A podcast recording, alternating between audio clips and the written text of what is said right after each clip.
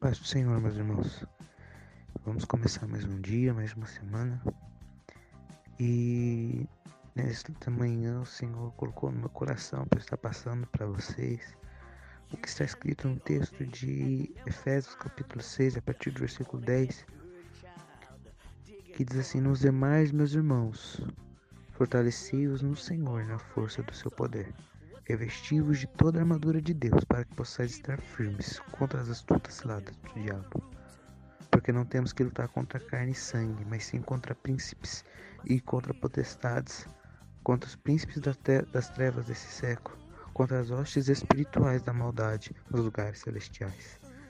Irmãos, nós somos filhos de Deus, nós somos servos desse Deus.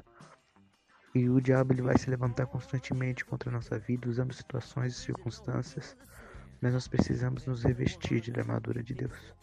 Nós precisamos nos fortalecer em Deus para que quando o diabo se levantar, para que quando o diabo usar situações para tentar nos abater, nós possamos permanecer firmes, crendo que Deus ele tem todo o poder acima dos céus e debaixo da terra.